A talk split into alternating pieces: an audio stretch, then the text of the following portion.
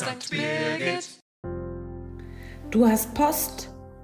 Diesen Satz höre ich in der Weihnachtszeit sehr gerne.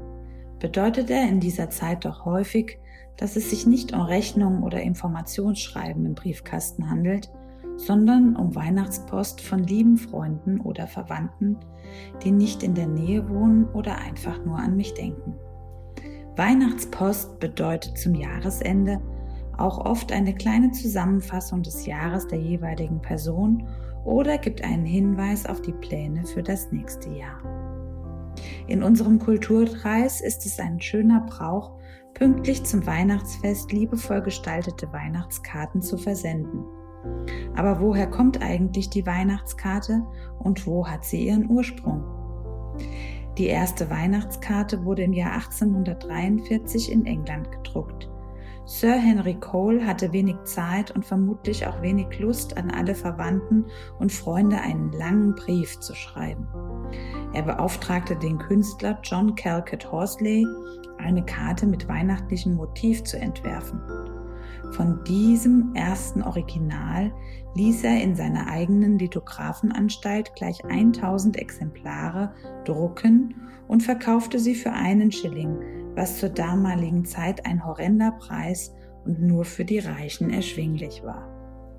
Ungefähr zur gleichen Zeit wurde in England mit der Penny Post die erste Briefmarke eingeführt, was das Versenden der zunehmend industriell und dadurch preiswert hergestellten Karten populärer und erschwinglicher für die gesamte Bevölkerung machte. Der deutsche Auswanderer Louis Prang brachte die Idee der Karten nach Amerika. Dort wurden die ersten Karten ab dem Jahr 1874 gedruckt.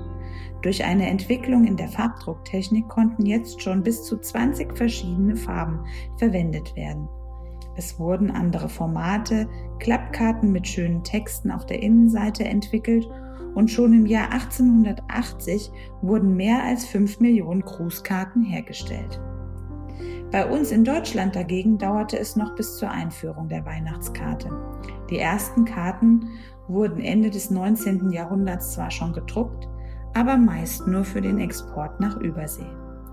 Die Karten konnten die sogenannten Wunschblätter, Briefpapierbögen mit aufgedruckten Schmuckrahmen, in deren Mitte ein weihnachtlicher Grußtext platziert wurde, erst mit Ende des Ersten Weltkriegs ablösen. Weihnachtskartenmotive können vielfältiger Natur sein.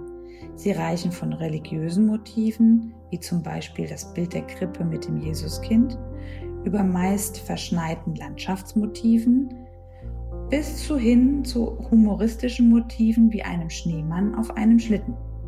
Der Fantasie und Gestaltung sind keine Grenzen gesetzt. Gerade in der Zeit mit Kontaktbeschränkungen erfreute sich die Weihnachtskarte wieder größerer Beliebtheit.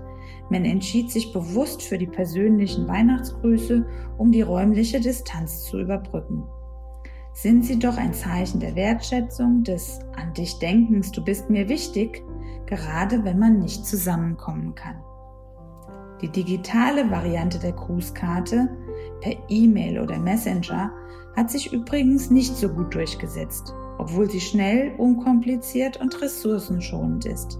Zu unpersönlich ist das Argument, das wir sehr oft hören. Vielleicht haben Sie ja in diesem Jahr auch schon Weihnachtskarten geschrieben, sie liebevoll verziert und mit einem fröhlichen und warmen Gefühl im Bauch zum Briefkasten getragen.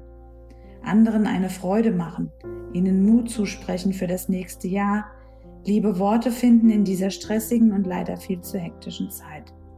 Sich eine Pause gönnen und mit viel Vorfreude die Weihnachtspost schreiben und anderen Menschen einen Moment der eigenen Zeit widmen. Ich wünsche Ihnen allen einen vollen Briefkasten mit Weihnachtspost von lieben Menschen und gesegnete Feiertage. Ich grüße Sie sehr herzlich, Ihre Sonja Fanscheling.